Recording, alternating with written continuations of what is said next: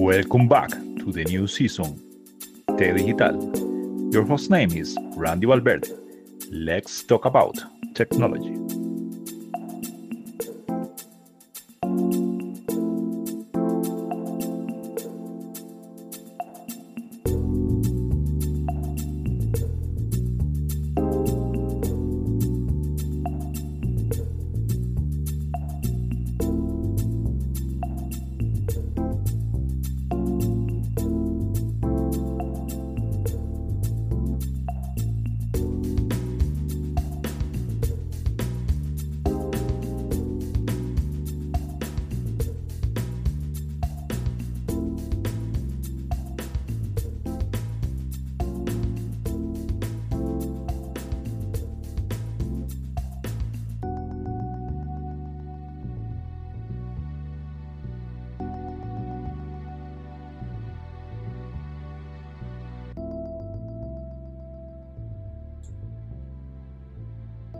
Buenos días, buenas tardes, buenas noches, muy contentos. Aquí estamos en el capítulo número 12 de esta cuarta temporada y hoy volamos hasta Paraguay. Tenemos con nosotros al Raúl Cueri, espero haber pronunciado bien tu apellido, si no me corregís, quien es ingeniero en telecomunicaciones, estudió en la Universidad Nacional de la Asunción, especialidad en TIC, también tiene un énfasis en auditoría y seguridad, tiene experiencia en el Consejo Nacional de ciencia y tecnología, también creando políticas de ciberseguridad.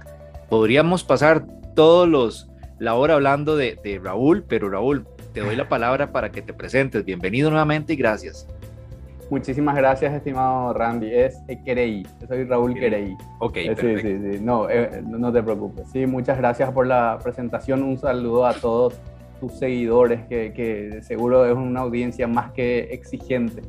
Sí, muchísimas gracias, Raúl. Mira, te voy a comentar la dinámica. Este, desde T Digital lo que hemos estado haciendo es un recorrido por Latinoamérica para hablar de las realidades tecnológicas en los diferentes países. Hablamos sobre el tema de conectividad, que creo que ustedes están un poquito bajo. También hablamos sobre el tema de el acceso a las tecnologías, qué tan caro es, por ejemplo, comprar eh, una MacBook o cualquier otra máquina, qué tan caro es tener acceso a un teléfono, si tienen planes, un teléfono eh, smartphone. También las oportunidades de estudio y oportunidades de emprendimiento. Y si tienen algún proyecto, por ejemplo, relacionado al blockchain o temas así en general. Así que me dices por qué iniciamos.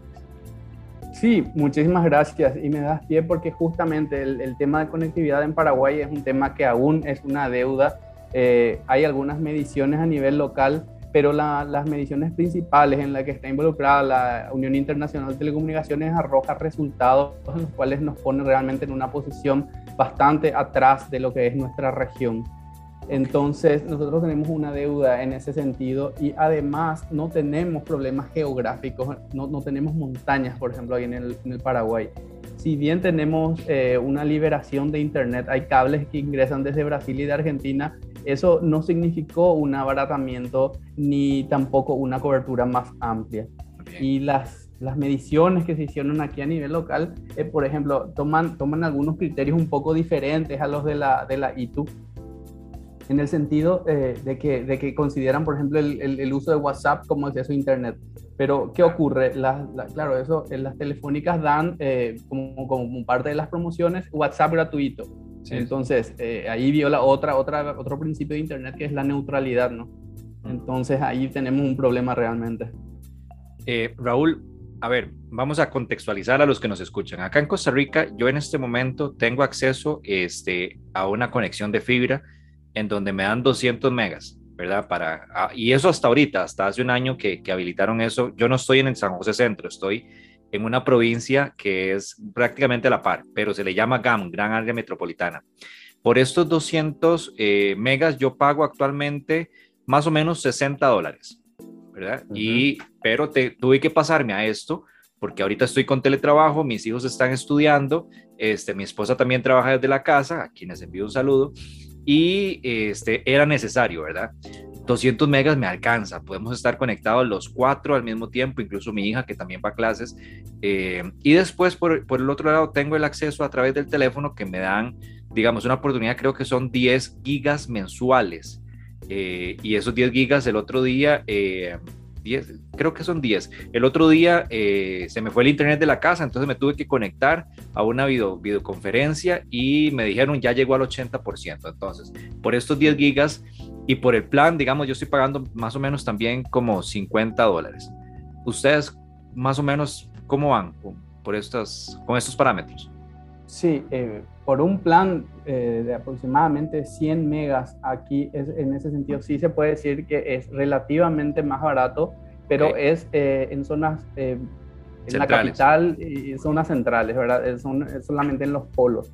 Y por, por, por 100 megas de, de, navegación, uno podría estar pagando entre 30 y 50 dólares. Ok.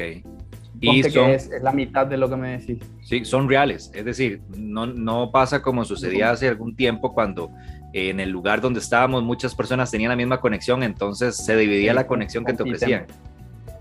Sí, eh, se compite. Es, así. Muy bien, entonces si tienen, lo que pasa es que todo se concentra en el área metropolitana allá de Paraguay. Sí, tal cual, tal cual. ¿Vos estás en la ruta? Yo estoy en la capital, en la ciudad de Asunción, eh, como, como bien mencionaste, yo trabajo para el Consejo Nacional de Ciencia y Tecnología y ahí tenemos conexiones en redundancia y aún así tenemos bastante problema con, con usuarios que se conectan a nuestros sistemas a través de Internet, estando en la propia capital. Este, si bien se considera que en la capital hay relativamente buena conectividad, los cinturones de pobreza en la ciudad tienen, tienen bajísima penetración de Internet, en las zonas ribereñas especialmente.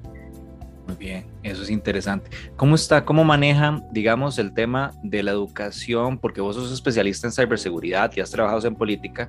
Digamos, el manejo de la privacidad. Los usuarios están informados, se cuidan, porque te voy a comentar, acá en Costa Rica con la pandemia, este, por ejemplo, el Ministerio de Educación le mandó a los profesores nuestra herramienta para usar es Teams, pero de Microsoft, pero muchos profesores dijeron, no, es que no, no la podemos usar, entonces utilizaron WhatsApp y sabemos las vulnerabilidades que hay en WhatsApp y con el tema de privacidad y demás. ¿Ustedes allá cómo van con eso? Sí, eh, tenemos un camino importante que recorrer en el tema de concienciación, en temas de seguridad, sí, sí. Este, si bien hay ciertos arranques por parte del Ministerio de Educación en cuanto a, a, a la privacidad y al uso de plataformas, también hay un problema en la formación de docentes en el uso de Internet, en el uso adecuado de Internet. Este, si bien se les llama clases virtuales, muchas de esas clases son eh, hacer un dictado a, través de la computadora y están todos los chicos sentados frente a la computadora. Eso, eso no es una, una educación digital como, como tal, ¿verdad? Sí, este, me habías preguntado también el tema de los smartphones. Ajá, eh, los smartphones, sí, de alta gama, eh, sí, ciertamente un cierto sector privilegiado accede eh, y después hay un, un, mercado secundario en el, al cual sí se accede eh, en la reventa de, de celulares eh, reutilizados. A un nivel realmente bajo. Muy ¿Y cuántas, cuántas compañías te ofrecen el servicio? Porque aquí en Costa Rica podemos hablar de, de tres principales fuertes, ¿verdad? Sí. son, son tres también, aunque uno es un líder casi indiscutido que, que, que es Tigo, le sigue personal, que es, ambos son multinacionales, y, claro, eh, un poco retirado en el tercer lugar. Claro, sí tiene posicionamiento en toda Latinoamérica, qué interesante. Sí. Eh, está claro, Movistar, bueno, que era Telefónica de España, se la, vendieron eh, a una empresa nacional que es Cabletica eh, para smartphones, ¿verdad? Y después tenemos el Servicio Nacional que sería LICE, que es una empresa estatal. Hay un punto, Raúl, la educación la educación, eh, carreras de informática, cuál es la población, qué tantas personas están interesadas y después, bueno, vos te graduaste y tienen la, la opción de trabajar allá, pero hay fugas de cerebro, se van para otros países, contanos un poquito esa realidad. Sí, eh, hay bastante fuga de cerebro y además se está dando el fenómeno del el trabajo de los desarrolladores informáticos para empresas multinacionales sin desplazarse. O sea que estando en Paraguay prestan servicio a la India, a Estonia, a Finlandia. Creo que es un fenómeno eh, generalizado. Sí, sí, son freelance. Este, hay muchas empresas, si bien se instalan en, en, Paraguay, algunas representantes contratan para ese tipo de trabajo. Y sí, efectivamente, hay eh, para, para, cierto nivel de, de, desarrollo, sí, ya hay fuga de cerebro. El, el, el tema de, de, fracaso de proyectos de software sigue siendo alto. Eh, creo yo, eh, por el tema de, malos diseños, en la etapa de diseño se fracasa bastante. Eh, hay, que ponerle, hay que ponerle mucho énfasis en eso porque eh, hay modelos como el SAP, por ejemplo, que te incluyen las buenas prácticas. Y sin, eh, sin, embargo, si, si, un, si una compañía no tiene o quiere adoptar buenas prácticas, no es el sistema informático el que le va a resolver las buenas prácticas, sino que tiene que ser un proceso integral. Bueno, esa maduración yo creo que todavía se tiene que dar acá. Vos estudiaste en la Universidad de la Asunción. la pregunta es, qué tantas opciones tienen para educación superior y qué tantas personas eh, accesan a ellas allá. Sí, aquí hay una superpoblación de universidades, eh, hay una, una, tasa muy alta, eh, hay 52 universidades y una población de 7 millones de habitantes. Es irracional la diferencia. Especialmente muchas de ellas, te pongo en contexto nada más, se dedican más al área de la salud carreras de informática están habiendo bastantes, están habiendo bastantes egresados, lo cual obviamente es, es bastante estimulante.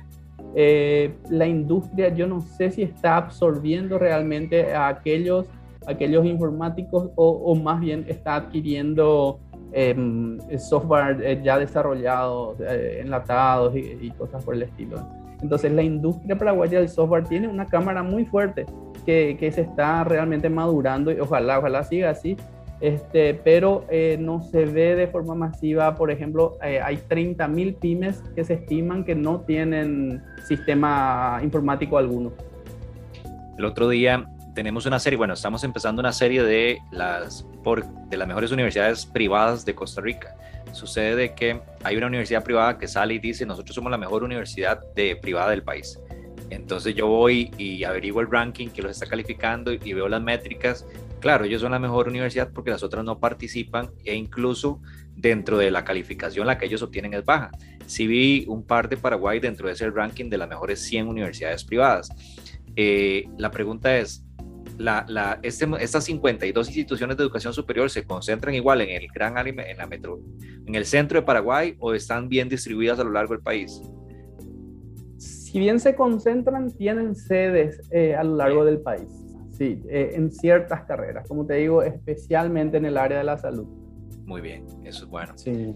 Eso es bueno, poder tener oportunidad de estudiar una educación superior. Ahora bien, eh, la gente está estudiando porque para nadie es un secreto que Latinoamérica, a ver, con los gobiernos que tenemos, personalmente estoy muy descontento del gobierno acá en Costa Rica, vamos para elecciones y no veo mucho futuro, pero igual sucede con mucha de la población. Creen que aquí no tenemos futuro en Latinoamérica, entonces normalmente se van ya sea para Estados Unidos. Hay mucha gente que está migrando para Europa. Vos bien lo mencionabas, hay mucha gente que está trabajando en freelance, entonces se desconectan de la política pública y además, en el caso de ustedes, la gente prefiere, no sé si, si tienes ese dato, prefiere marcharse o si están estudiando, accediendo a la educación superior. Sí, eh, trabajando anteriormente, hace unos años, con datos de migraciones, tenía el dato que hay un millón de paraguayos solamente en la ciudad de Buenos Aires. Eh, un millón en siete millones que somos nosotros es mucho, o sea, es un impacto altísimo de, migración de, la población. Y es, en realidad una, una, migración de mano de obra, no, no, no es una migración profesional. Eso es una buena, un, dato muy interesante, porque el otro día hablaba con con un colega que es abogado y especialista en sistemas allá de, Argentina y ellos, él me mencionaba que no están bien, digamos, pero igual la gente migra a Buenos Aires porque hay, bueno, mano, oportunidad de, de labores más, más, no, no quiero decir barata, ¿verdad? Sino más accesibles, digamos, sin, pues, sin ser profesionales. Sí, sí, sí. Hay más mercado, hay más gente, hay más circulación, eh, una base productiva grande si bien hoy pueden estar mal, eh, todos sabemos que, a nadie le conviene que la Argentina vaya mal. Entonces, la Argentina termina recuperándose siempre. Claro, sí, sin duda. Eh, a ver, Raúl, cuéntanos un poquito sobre las áreas. Vos sos especialista en el tema de telecomunicaciones y entraste al tema de ciberseguridad para la institución que trabajas es del Estado o, brinda servicios externos, porque sé que hay muchas transnacionales, particularmente en Costa Rica, que están contratando muchos ingenieros, eh, pero es para estas, estas áreas de ciberseguridad, eh, representando compañías de afuera y brindando servicios externos. En el caso de ustedes pasa igual. Sí, está ocurriendo especialmente con el tema de compliance cuando se instalan eh, estas multinacionales aquí y ellas ven como interesante esta ubicación porque es equidistante. O sea, aquí tenés, en dos horas estás en Buenos Aires y en seis horas estás en Ciudad de México. O sea, tenés eh, relativa equidistancia. Este, en mi caso, yo trabajo por el CONACYT eh, de forma externa. Eh, trabajo principalmente escribiendo e implementando las políticas de seguridad de la información y trabajando con los técnicos de ciberseguridad en la parte operacional. ponemos algunos indicadores, controles críticos y evaluamos su cumplimiento. además de eso, trabajo en los proyectos TIC ahora, por ejemplo, estamos trabajando en un repositorio institucional que, que lo que hace es eh, concentrar la producción científica paraguaya en un solo sitio con algunos estándares de, de, cosecha de metadatos de ese tipo de registros para que sean accesibles y, se puedan buscar desde Google Scholar y otros repositorios a nivel mundial. Este, trabajamos en eso y sí, mucho, mucho énfasis en el tema de seguridad, porque por supuesto, como todas las publicaciones científicas tienen, algunas tienen copyright y otros tipos de, de, de, herramientas de protección de derechos del autor, entonces no pueden ser accesibles desde cualquier lugar del mundo, tienen que de alguna cosa geográfica y, y hay cuestión de, derechos. Este, bueno, eso es lo que hago y también algunas veces asesoramientos en el sector privado. Muy bien, CONACYT es del Estado y ¿qué significa? Sí, es el Consejo Nacional de Ciencia y Tecnología y es una institución pública de composición mixta, porque es un consejo que está conformado 50% o un poco más por el sector público y el otro 50% por el sector privado. Qué interesante ese modelo, porque nosotros tenemos acá el Ministerio de Ciencia, Tecnología y Telecomunicaciones eso sí es 100% público. Y claro, de él se desprende una serie de, instituciones también relacionadas a las tecnologías, pero es 100% público.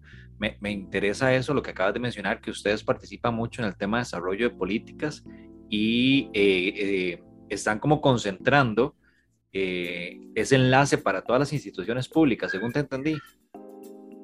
Así es, las instituciones públicas que tienen alguna relación, y casi todas la tienen, con la ciencia y la tecnología, eh, tienen un consejero sentado en el CONACYT. El Ministerio de Salud, el Ministerio de Agricultura y Ganadería, el Ministerio de Industria y Comercio. Entonces, en el tema de innovación, por sobre todo, es muy importante como modelo de desarrollo, porque inclusive a nivel de, política, eso debe, debe insertarse para, eh, para poder hacer un cambio. Nosotros tenemos modelos, ahí tenés a Corea del Sur que no se desarrolló vendiendo vendiendo commodities, sino que desarrolló una industria terciaria. Ustedes como Estado eh, y vos que tenés experiencia, yo también formo parte del sector público, pero te puedo decir que acá en Costa Rica los diferentes departamentos de sistemas o incluso las diferentes instituciones son islas acá en Costa Rica. No existe como una comunicación central. Eh, falta más política orientada a eso. Ustedes o vos, que sos parte del CONACYT, ¿cómo ves al Estado paraguayo? No, no se manejan tantas islas, eh, se comparten información, tienen esas, esos enlaces importantes. Ya me dijiste que cada una de las instituciones tiene un miembro ahí en la junta directiva, pero, pero como Estado en general, Sí, hay cierta mejora desde la implementación de una ley de acceso a la información pública. Eh, algunas veces es más fácil solicitar por ese medio que solicitar de institución a institución. Hay todavía eh, un resabio de burocracia, no te olvides que venimos de una dictadura muy, muy larga de 35 años que, que terminó hace 20 años, pero el mismo partido sigue gobernando. Entonces, es una y es una costumbre, que una inercia que traemos, es parte de nuestra realidad y bueno, es, se, se batalla con eso. Sí, hay islas y, es muy difícil, pero es una batalla diaria que hay, hay generaciones y gente con mucha visión también que, que se está dando cuenta que, que, debemos ir cambiando. Ok, muy bien. Ahora bien, el tema, ya me mencionaste un poquito que hay algunas compañías que dan smartphone, pero el acceso a las tecnologías.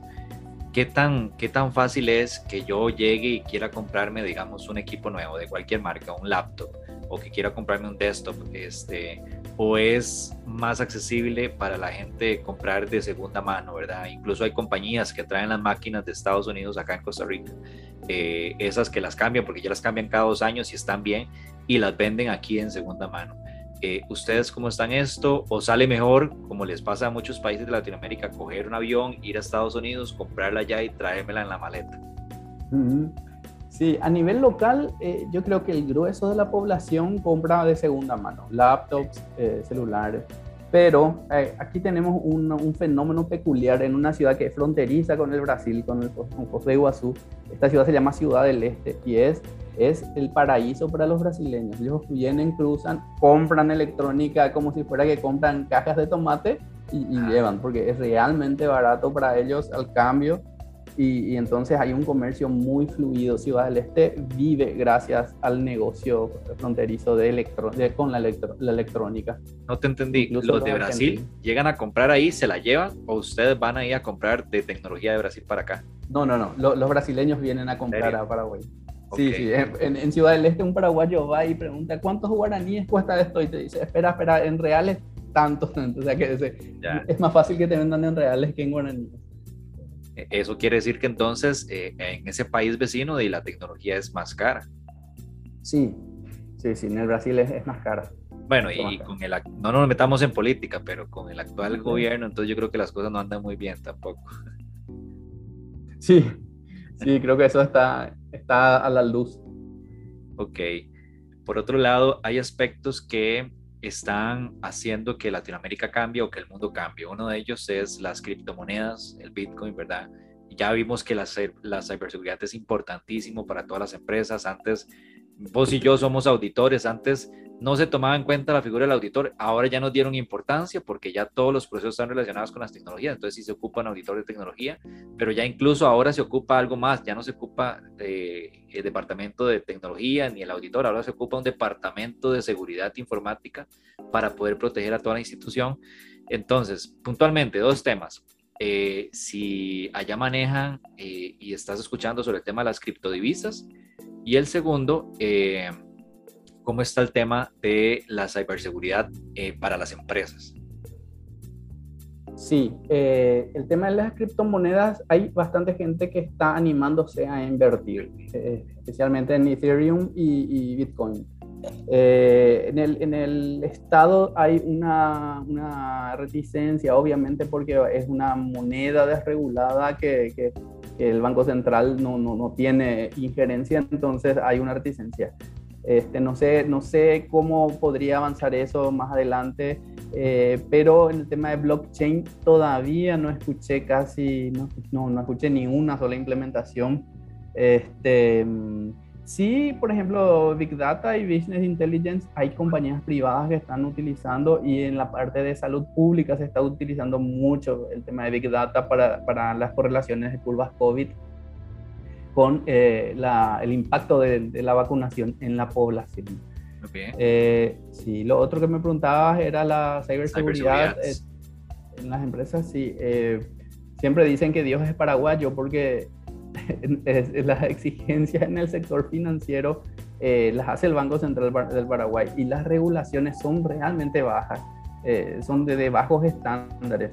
El, año pasado hubo un proyecto de ley para elevar esos estándares de modo que las transferencias, por ejemplo, de, divisas a través de billeteras electrónicas se haga a través de una identidad digital, que eso es realmente básico para nosotros que somos técnicos, es básico e imprescindible. Pero se armó una discusión que a mí, yo de ese lado no la tenía, no lo tenía, porque decían, si es que implementamos este, esta, esta identidad digital, en realidad vamos a estar excluyendo del sistema financiero a una gran parte de la población. Yo no soy financiero, no tengo ni idea si eso es así o no, pero ese proyecto fue, fue rechazado. Claro, acá, bueno, sí. acá un proyecto, te vas, a, te vas a ir de espalda, pero los bancos privados tenían tasas de usuras, digamos, altas, o tasas para las tarjetas de crédito altas, y llegó eh, eh, aquí se divide, digamos, el poder legislativo, ¿verdad? El poder ejecutivo y el poder judicial. Dentro de la Asamblea, que es parte del poder legislativo, ¿verdad? Ellos eh, tomaron la decisión de que hubiera un tope para esas tasas de interés para las tarjetas de crédito. Y aunque no lo creas, que uno piensa en principio que es bueno para nosotros, para toda la población, este, un montón de gente le empezaron a quitar la tarjeta de crédito y eso acrecentó una crisis que, que es a lo que vamos, ¿verdad? Se, se habla de que Latinoamérica se va a ver golpeada por una crisis por el tema este de los contenedores y, y el petróleo, ¿verdad? Dado la pandemia y otros factores. Entonces, eh, eso nos golpeó muchísimo y creo que, que nos, nos, ha puesto en perspectiva que hay que trabajar.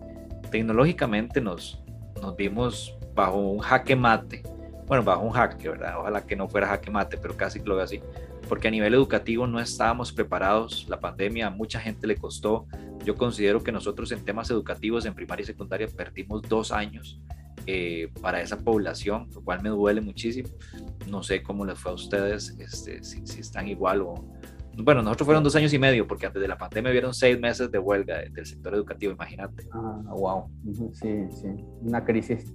Sí, muy similar realmente. Acá paró todo. Y como te digo, el problema de conectividad, sumado a la falta de educación digital, eh, sumado a que las plataformas no estaban preparadas, eh, bueno, eso se retrasó un año sin nada y el otro año más o menos y el tercer año es ahora, ¿no? Entonces, es, es, realmente un golpe, un impacto, un impacto grande, eh, muy básico en nuestro problema, un problema de, de, infraestructura. Más todavía en esta era que se considera la era la sociedad de la información, se le debería dar más importancia. Si bien hay inversiones, no se ve el impacto, no se ve el camino, no se ve claramente a dónde vamos. ¿Cómo te ves o cómo ves al país en términos generales, a Paraguay, eh, en términos de brechas? Si, eh, bueno, ya mencionaste que hay una brecha clara que todo se concentra, al igual que todo en Latinoamérica, en el centro, ¿verdad? En la capital y alrededores. Pero a nivel general, ¿cómo ves en temas tecnológicos? Eh, ¿qué, ¿En qué hay que invertir? ¿Qué le hace falta al país? Sí, yo creo que en primer lugar hay que hay que enfocarse en las pequeñas y medianas empresas para el control de los, de los procesos comerciales. Aquí la pequeña y mediana empresa básicamente ni siquiera interpreta por qué, le, por qué debería eh, tener un sistema informático y, la, la, la, venta a través de Internet, el, tema de comercio electrónico, pero de manera fácil. El comercio electrónico no debe ser algo de técnicos, no, no, debe ser de, de cualquier persona que abra un pequeño negocio y pueda vender ropa o, algo muy simple debe ser en realidad.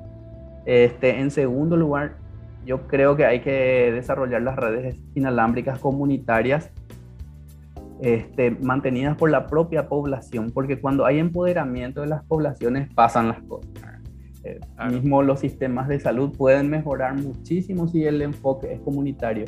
Si las redes inalámbricas comunitarias mejoran, la conectividad de, las unidades de salud familiar en las comunidades rurales y en las, muy retiradas eh, va a mejorar, van a mejorar las referencias de pacientes, las la contrarreferencias, manejo de, de, enfermedades tan básicas como la diabetes, la hipertensión, los embarazos, eh, que no son enfermedades, pero eh, cosas así. Y también va a mejorar la educación porque que tiene que venir aparejado con una discusión en el tema educativo, una discusión grande del cambio de paradigma educativo. Ese, esa discusión, por ejemplo, Uruguay lo tiene hace 150 años. La Argentina con el, la universidad y del cordobazo que le dicen, son discusiones desde de, de 150, 170 años. Esa discusión está bien, yo entiendo, no la iniciamos nosotros en su momento o la iniciamos y se cortó, pero hay que reiniciarlas y bueno, eh, yo creo que esas dos cosas. Pero a nivel de infraestructura de Internet, es una cosa fundamental que me olvidé de mencionar, el tema en la seguridad. Eh, hay, que, hay, que, implementar las, las normas mutuamente eh, acordadas de ruteo, porque actualmente es muy fácil robar una ruta de Internet y eso puede poner, sacar de Internet a un país entero. Y aquí no, no, si vemos por ejemplo, las compañías privadas, vemos interés en, en, implementarlas, pero no hay eh, un cambio, un cambio real.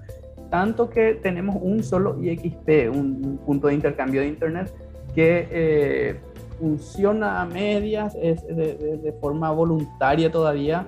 entonces el, el, tema de seguridad en el enrutamiento es una deuda creo que hay que priorizar eso. ¿Y este IXP, quién lo, quién lo controla? ¿Es tema gobierno o, hay una empresa, algo semi-privado? Es eh, un organismo que se llama el Centro Nacional de Computación que mm, depende de la Universidad Nacional. Ok. Muy bien. Hubo un intento del Ministerio de TIC de, de, controlar, pero no, no, no prosperó. Entiendo. Bien. Raúl, este, en temas de emprendimiento, eh, tenemos un caso exitoso en su momento y ustedes lo tienen a la par, que fue Mercado Libre, ¿verdad? Que fue este, un sitio mundialmente conocido, tanto así que, que ahora es eBay, es o sea, Mercado Libre es parte de eBay, no sé si le vendieron todas o parte de sus acciones.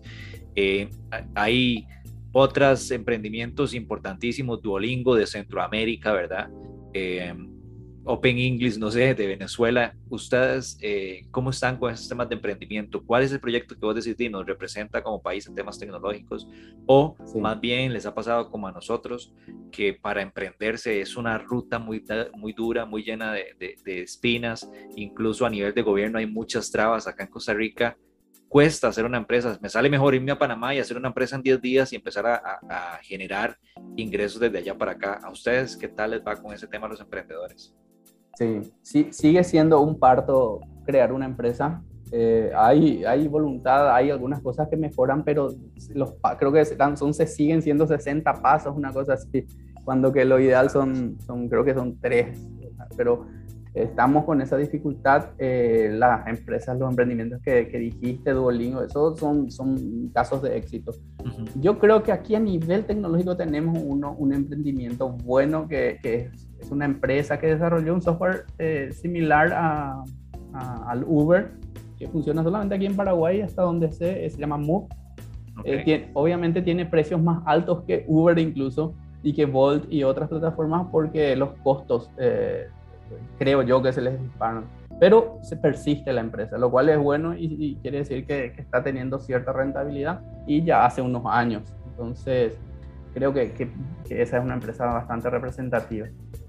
E, es interesante eso que mencionas porque acá en Costa Rica hubo un modelo que era, bueno, una empresa aquí de Cartago particularmente que se llamaba GoPato, que lo que hacían era a través de, de WhatsApp, se hacían pedidos, se encargaban y, y se entregaban los paquetes. Estamos hablando que eso fue hace más de 10 años, justo antes de que llegara Uber, Uber Eats acá a Costa Rica. Y ya claro, caen estas grandes empresas y esos pequeños emprendimientos que lo hacían bien, los, los dejan botados, ¿verdad? Sí, Es que cuesta, cuesta un montón. Porque incluso en Brasil hay un, hay un modelo, hay una empresa, creo que era Taxi 2000 o una cosa así, que fue, desarrolló un modelo exitosísimo en, en San Paulo. Creo que tiene 20.000 taxis, una cosa, una cosa demencial. San Paulo todo es grande. Yo pedí el almuerzo y es grande. Entonces, el, el, esta empresa finalmente fue adquirida por Uber. era una startup en, en, en, San Paulo y fue adquirida por Uber. es difícil resistir a ese imperio. Sí, sí, sin duda. Después, eh, para ir cerrando, empresas tecnológicas ubicadas allá en Paraguay, es decir, yo aquí quiero, yo pienso en sacar la carrera de tecnología para estudiar en Microsoft que tiene Costa Rica o para estudiar, para, perdón, para ir a trabajar a Microsoft, para ir a trabajar a Kamai, eh, para ir a trabajar a Hewlett Packard, que ya tienen sus oficinas acá. Allá ustedes, usted mencionaste que son como un hub, ¿verdad? A seis horas de Ciudad de México a 20, no, dos horas mencionaste de, de Buenos Aires. Sí, hora y media, dos, sí. Ok, entonces ustedes si están ahí también posicionados, eh, deben haber empresas mundialmente conocidas en temas tecnológicos. Sí, eh, ponen las huellas aquí, pero en el tema de formación creo que no. no, no Tengo miedo de equivocarme, pero creo que no hay un programa alguno de, de formación de talento humano todavía acá. Muy bien, ok. Bueno, Raúl, a ver, para ir cerrando, conclusiones tuyas este, y después que me digas cómo lo ponemos a este podcast, porque te voy a comentar. Curiosamente, el del Salvador, que me gustó mucho, eh, porque Salvador ahorita metieron el Bitcoin, pero no sé si te diste cuenta que el Fondo Monetario Internacional les acaba de enviar una nota diciéndoles, bueno, no sé si fue el Fondo Monetario, una empresa mundialmente, eh, una institución internacional les dijo, eh, necesitamos que quiten el Bitcoin, ¿verdad? Se lo dije, pero y seguro ni va a hacer caso Bukele. Eh, el título que le puse fue El Salvador, coma, el país más tecnológico de Centroamérica. Y eso disparó las visitas. Eh, Así los otros títulos. Así que, ¿cómo le podríamos poner a este podcast? ¿Y cuáles serían tus conclusiones en temas tecnológicos para tu país? ¿Cuál es tu esperanza para, para cerrarlo positivamente? Sí, eh, Paraguay en el siglo XIX tuvo un cierto desarrollo industrial interesante. Eso se cortó con una guerra grande contra Brasil, Argentina y el Uruguay. Eh, nunca el Paraguay pudo recuperarse de eso. Hoy día eso está, está bien, es parte del pasado, tenemos que madurar, mirar para adelante. Yo creo que la industria tecnológica es el camino eh, para desarrollar el país. Eh, puede, puede, significar, puede significar el cambio y el desarrollo en sí basado en la innovación. Eh, porque ciertamente hoy día no necesitas para desarrollar software, vos no necesitas una infraestructura grande. Podés alojar en infraestructuras grandes alrededor del mundo, pero puedes desarrollar software a nivel local. Es una buena, buena opción. No utilizas demasiada energía, algo que hagas minería. Este, y, y también creo que ese modelo debe ser un modelo internacionalizado, porque ningún país solo puede salir adelante. Esto es regional. Son muy similares nuestros problemas. Sí, creo que, que, efectivamente. Acá, para el tema de energía, sí eran un poco caras, pero a ver, aquí cerca también de la provincia había un proyecto de, de una empresa semiestatal votado y ahora tengo entendido que lo están haciendo para minar. O sea, abrieron, están alquilando espacios para usted llegar a poner su equipo o te rentan equipo para poner a minar. Eh, sí, creo que nosotros, yo creo que si Latinoamérica se une y empieza a establecer lazos importantes en estos temas tecnológicos, podemos hacer grandes cosas porque nuestra lengua materna, el español, es, es bastante importante y en todo el mundo hay latinoamericanos, ¿verdad? Entonces, creo que podríamos progresar, capacitarnos y generar buenas cosas, de verdad. Tal cual, tal cual. Muy, muy de acuerdo y este, al identificar este, estos factores comunes que tenemos de conectividad, de inversión en ciencia, tecnología e innovación, entonces, bueno, eh, uno estará un poco más adelante, y, pero, pero en general nos mantenemos todos ahí en el nivel. ¿Qué nombre le ponemos al podcast, a este episodio, Qué aprieto.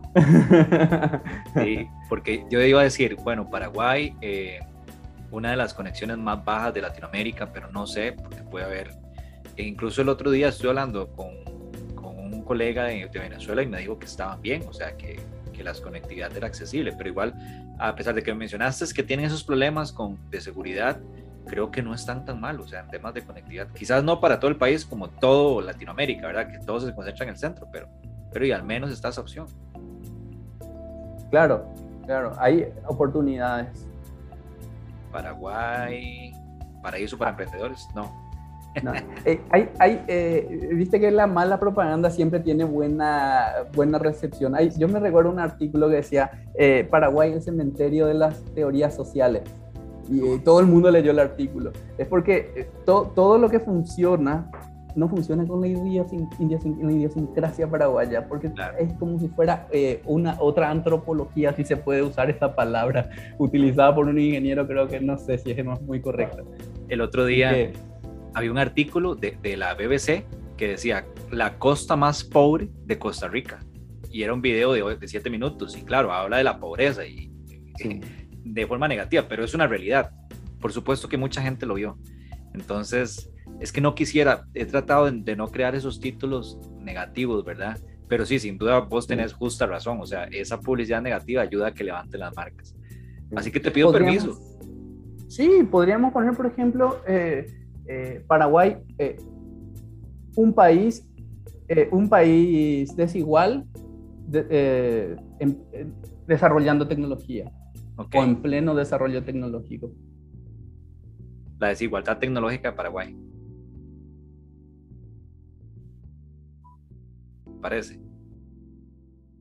Sí, sí, me parece. Ok. Está bien. Agradecerte, Raúl. Hay un dato, un dato. Paraguay es el, país más desigual del mundo. Ojo, no digo yo. Este, si te fijas los, estudios de la OCDE y, otros, Paraguay tiene una brecha gigante. No, no, estoy hablando solamente en TIC. Te hablo en general, en tierras, distribución de tierras, en, otras cuestiones económicas. Sí, sí. Creo que se refleja eso en las TIC. Muy bien, ese dato no lo sabía, voy a, voy a leer un poquito más. Eh, es lamentable. Eh, ¿Ustedes en turismo y eso sí, sí llega bastante gente por allá? Ahora está habiendo como un mayor movimiento turístico porque todo nuestro turismo es agreste, es rural. Este, teníamos poca infraestructura de turismo hasta hace muy poco tiempo y ahora está subiendo. Realmente las rutas mejoraron bastante. Este, si bien este gobierno tiene muchas críticas que se le puede hacer, fue el gobierno que más rutas construyó. Y, la accesibilidad a través de carreteras se hizo, se, facilitó. Entonces eso desarrolló bastante el turismo. Tenemos un problema todavía con el tema de corrupción en ruta, los funcionarios corruptos y todo eso. El tema creo, como ustedes, es que están en el centro, ¿verdad? Digamos, eh, Argentina, Brasil tiene acceso al mar, ¿verdad? Argentina tiene costa, Uruguay. Eh, ustedes, al estar rodeados por tanto país, eh, creo que es una pequeña limitante, no sé qué tanto.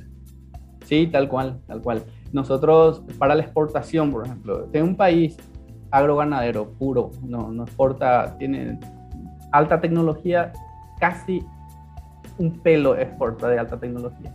Todo es agroganadero y todo eh, sale a través del puerto de Buenos Aires. Entonces hay una huelga en Buenos Aires y eso afecta a la exportación. Que creo que, que ese es un punto que como países latinoamericanos tenemos que tomar en cuenta.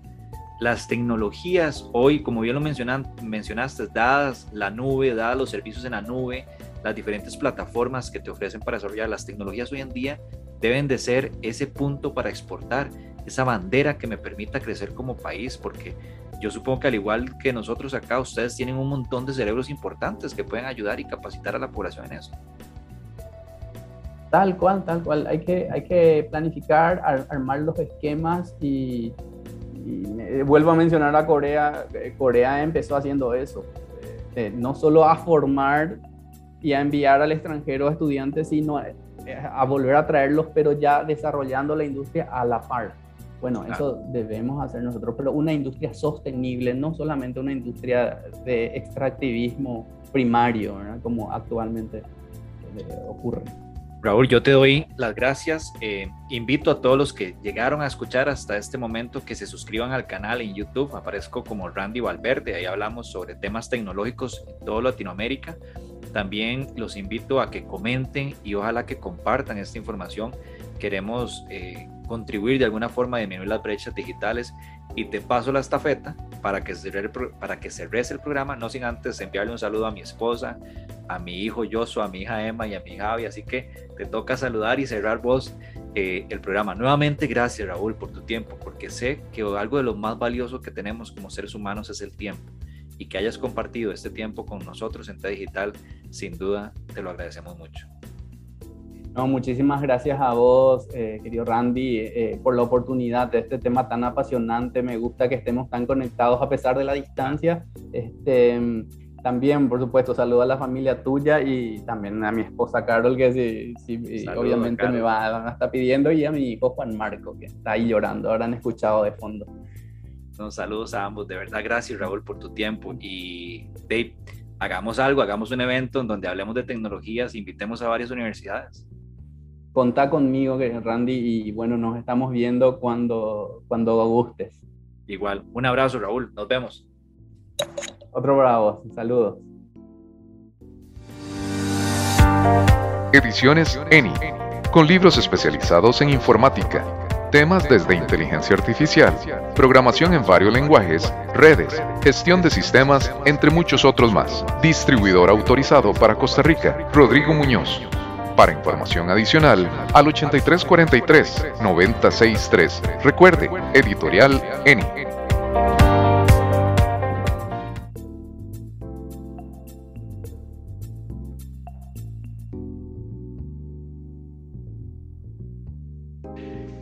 Thank you, thank you, thank you. If you want to follow the podcast and be able to see it with English subtitles, see you on YouTube. Find us as Randy Valverde.